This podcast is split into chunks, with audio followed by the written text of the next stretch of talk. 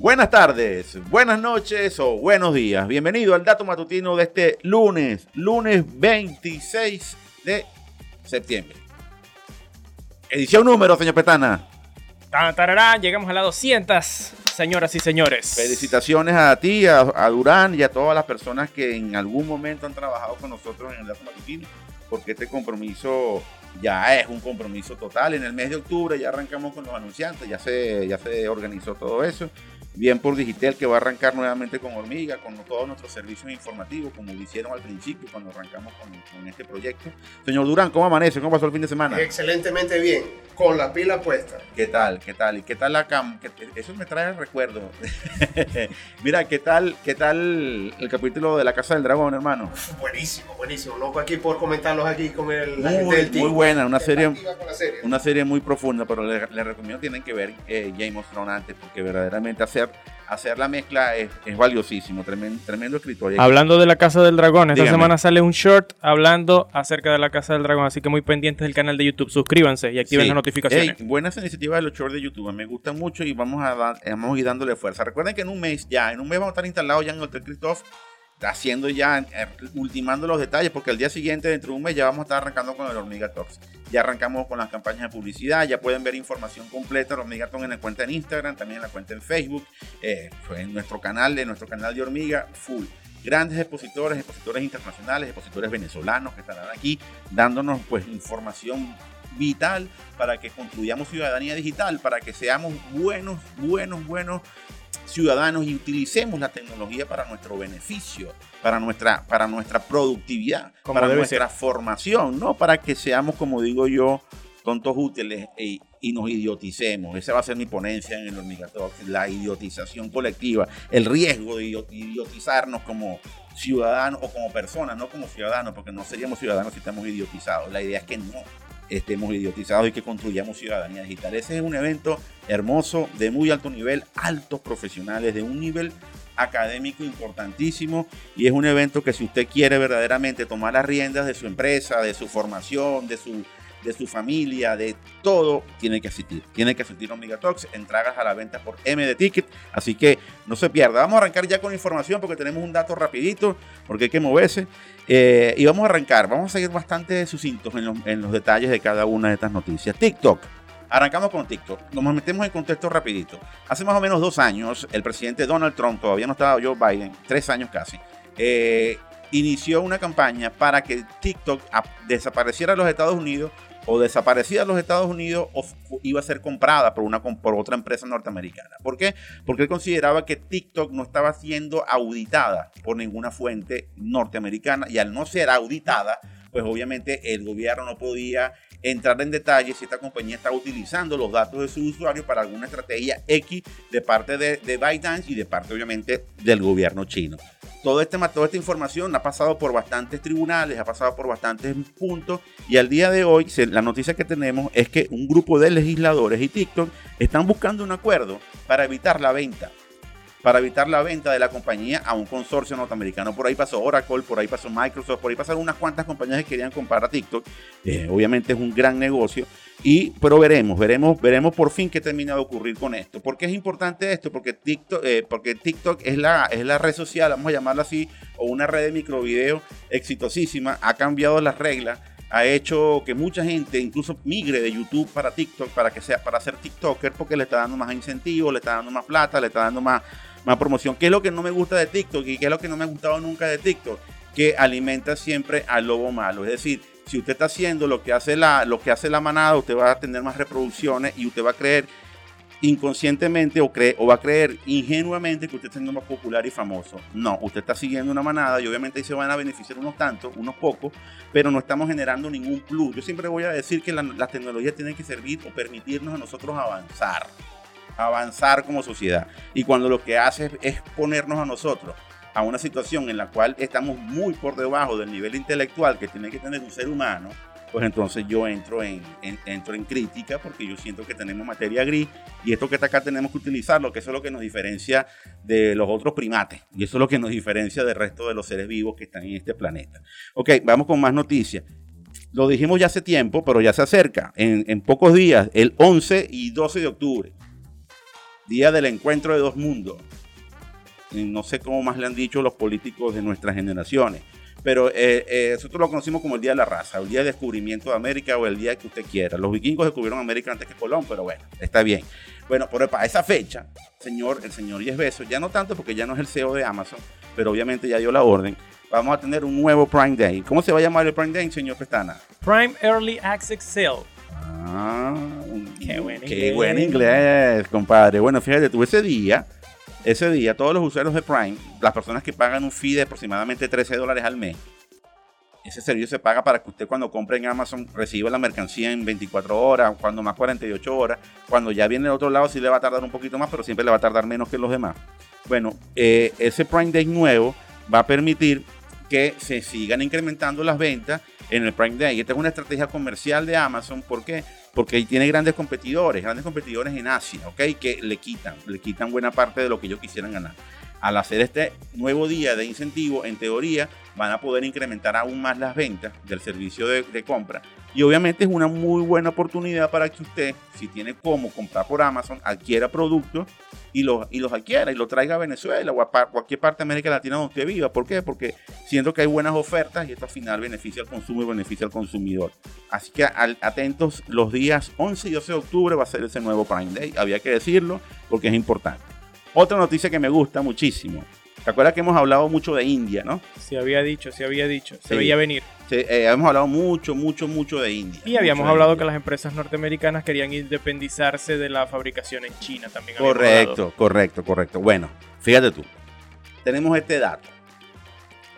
El iPhone 14, el que viene ahorita, el que está saliendo ahorita, ya va a comenzar a fabricarse en la India. Como parte de una estrategia de Apple de ir sacando producción de China. Esto no es por un tema geopolítico. No, esto tiene que ver con un tema de costo y de previsión de futuro. Le sale más barato fabricar en India, llega a China porque está al lado, y también agarras el mercado indio, que es un mercadazo y es un mercado que está en crecimiento. En 15 años India va a tener más población que China y obviamente el gran reto de, lo, de India es poder eh, nivelar un poco ese nivel de riqueza, que ahí tenemos un dato de riqueza en América Latina, pero es nivelar un poco ese nivel de riqueza para que exista una clase media más competitiva y pueda obviamente haber más ingresos. ¿Cuál es la, el, gran, el gran tema de India? Que es una sociedad de castas, ¿ok? Ya, el, tema religioso también in- incide en la, en, la calidad, en la calidad de vida de los individuos. Entonces, pero bueno, son circunstancias que supongo se, se adaptarán, pero esta apuesta que está haciendo Apple es importantísima porque eh, estamos diciendo que ya la capacidad operativa de, de India es importantísima. Ok, hay otro dato, hay otro dato que me gustó mucho, lo saca, salió el viernes, pero nosotros no lo pudimos sacar en el dato matutino porque estábamos haciendo cobertura. El hacker de 17 años, ni siquiera tiene mayoría de edad, que se metió en los servidores de, de GTA, de, de Rockstar de Games. Rockstar Games, fue capturado el viernes en Londres, era británico. ¿Ok? Ahí está la noticia. Eh, este chico, bueno, cometió un delito grave y obviamente ahora está bajo, bajo la legislación. Y eso me parece a mí muy bueno que pase, porque los hackers tienen que entender que no están al margen de la ley y que en algún momento, y esto son cosas que tenemos que aplaudir, la justicia llega. No podemos permitir que los delincuentes, como lo quieras poner, los delincuentes hagan lo que les dé la gana y no haya una autoridad que los haga escarmentar y que tomen conciencia de lo que están haciendo y también que paguen por el delito que cometieron. Esto me parece muy bueno. Lo que es lamentable es que un muchacho de 17 años pues haya sentido tanta fuerza, tanto ego alto, tanta, no sé cómo pudimos calificar eso, de, haber cometido este delito. Ya está. Me parece muy bueno que esto pase. No hay que, no no hay que hablar más de ello, pero había que decirlo. Señor Pertana, una pregunta que yo le quiero hacer a usted. ¿Cuánto cree que tardaríamos nosotros para tener la misma plata que tiene el señor Carlos Slim? ¿Quién es Carlos Slim? Carlos Slim es el presidente del el dueño, pues de una de las grandes operadoras de telecomunicaciones de México y también de América Latina. Trabaja en América Latina bajo la marca Claro. En México son Telmex.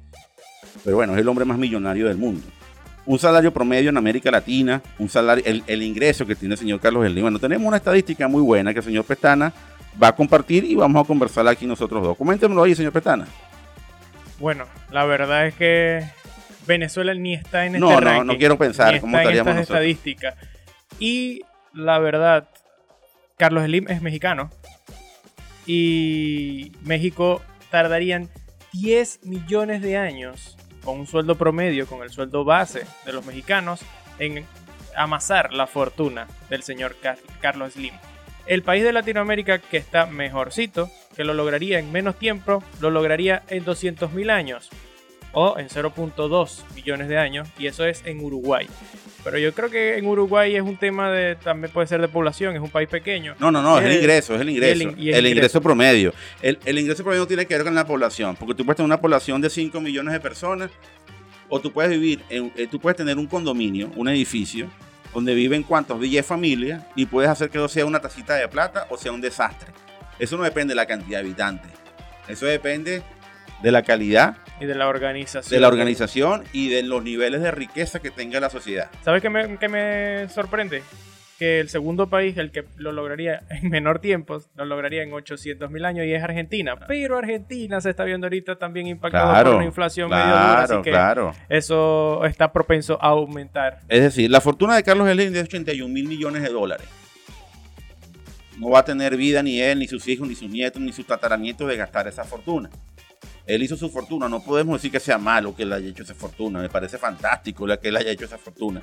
Pero lo que me gusta de esta estadística es que nos pone a nosotros en proporción, en proporción. Y en promedio, tardaríamos unos 11 millones de años, 11 millones de años, ¿verdad? Como dice la estadística, señor Pretana para tener la fortuna en promedio, por un ingreso promedio de América Latina, para tener esa fortuna. Es decir, es imposible que en la vida tengas la capacidad de poderlo hacer. Y no lo veamos como algo malo ni bueno. Lo único que pudiésemos, que pudiésemos comentar al respecto, o que pudiese hablar al respecto, es que tendremos una mejor región, tendremos una mejor América Latina, cuando los niveles de riqueza de la población se eleven y la desigualdad entre los más ricos y los menos ricos sea más corta. No porque los más ricos sean menos ricos. No. Que el más rico siga siendo rico y, siga- y- siga generando más riqueza. Pero que los que no lo somos, pues vayamos creciendo y vayamos nivelando un poco esa situación. Si ellos tienen más riqueza, nosotros también deberíamos tener más riqueza y así poder tener más equidad. La equidad es importante y la equidad es necesaria porque tendríamos un desarrollo equitativo de nuestro salario, nuestro ingreso y de nuestra riqueza. Eso sería lo, lo mejor. Lo que me demuestra esto y lo que nos debería demostrar esto a todos los latinoamericanos es que todavía somos una región extremadamente desigual. Somos una región donde un poco tiene mucho y donde muchos tenemos muy poco. Y esto, ojo, no se vea como retórica política, porque no es que le vamos a quitar al rico para dar al pobre, no. Es para que el que tenga menos tenga más generando riqueza. ¿Y cómo se genera más riqueza? Con educación, con formación, con capacitación, con condiciones económicas viables para que haya inversión, para que se genere conocimiento, para que se cree empresas, para que se genere riqueza. Es la única vía del desarrollo, es la única vía del éxito. No existe otra. Esa es la única. Formación, educación, para que todas las condiciones demás fluyan y fluya la economía. Esa sería la única alternativa que vemos. Pero sí, somos una región extremadamente desigual. Por aquí está todo dicho, señor Pestana. Por acá les tengo un datazo Ajá. un- para cerrar. Ujú. Está bastante chévere. Me gustó. James Earl Jones, un actor de 91 años de edad, Sí. reconocidísimo por hacer actor de voz. Es la voz de Mufasa en El Rey León. También es la voz de Darth Vader. Nada más que nada más y nada menos. De Darth Vader en todas las películas. Lo está interpretando desde el año 1977. Correcto. Después de que Orson Welles era la primera opción para interpretar a este personaje, no se dio, se dio con James Earl Jones. Lo ha interpretado en videojuegos, series, películas, en todos lados. Pues llegó a un acuerdo con Disney y con Lucasfilm para vender su voz y que su voz sea, eh, digamos, Inmortalizada, inmortalizada. Sí, y reproducida digitalmente en todo, en de ahora en adelante para este personaje, porque no es tan fácil llegar al registro vocal de este señor No. para interpretar a este personaje. Una voz muy característica. que, que demuestra que esa voz no la vas a utilizar, no, la no hay, no habrá ser humano que, que, que tenga la voz de Darth Vader si no es él. Exactamente. Y por eso, pues el señor llegó a un acuerdo con esta gente para vender su voz, porque se retira de la actuación lamentablemente, pero será inmortalizado como tú muy bien dijiste. Así que Ojalá. me gustó, eso también da pie al tema de, de, de inmortalizarse de alguna manera, lo que hemos hablado aquí mucho, Claro. mucho tiempo. Ahora, lo importante es que la inteligencia artificial ya permite que a través de de código, códigos fonéticos, etcétera, vas a poder tener la voz de este señor para todos los diálogos y todos los argumentos futuros que utilices con Darth Vader. De hecho, ya hicieron la prueba en la serie Obi-Wan Kenobi, Ajá. ya probaron con esta inteligencia artificial y en la participación de Darth Vader en esta serie no está doblada por él, sí está doblada por esta inteligencia artificial con su voz. Ojalá que también lo hagan para las voces en español, ¿no? Y, y en otros idiomas, porque tendría que ser así. Tendría que ser así para que todos tengamos, los que no hablan, los que no tienen habla inglesa, pues tengan el mismo derecho de escuchar esa voz tan, tan impactante, porque una voz impactante, ¿verdad que sí? Eh, recuerdo al señor Tomás Enrique, ¿vale? Una de las grandes voces también de Venezuela, que, que lamentablemente aquí no pudimos tener eso, pero ojalá en algún momento se pueda, se pueda aprovechar esa, ese talentazo que, que tanta, tanto, tanta gloria le dio a la, a la narración venezolana. Por aquí está todo, señor. ¿Qué tenemos musiquita, señor? señor De musiquita en Hormiga Radio, en las plataformas de audio, SoundCloud, Spotify, Deezer, Google Podcast y demás plataformas de audio nos encuentran como Hormiga Radio y allí van a encontrar esta edición número 200 del Dato Matutino con un temazo que sugirió el señor Josecho, el señor José Durán, porque la tiene pegada esta canción desde hace como una semana. Ajá. Es la banda Muse. La canción se titula Hysteria, es una canción del, ah, del año 2003 del álbum Absolution. Y con Tómese, esto pues... tómese una manzanilla y escucha la canción. Yo con calmita, relajado. Señor Durán, ¿preparó el gañote, señor Durán? Súper listo. No se olviden. No se olviden. Que la información es poder. ¿Y qué es lo que nosotros queremos? Que ustedes tengan el poder. Ok, así que hasta mañana.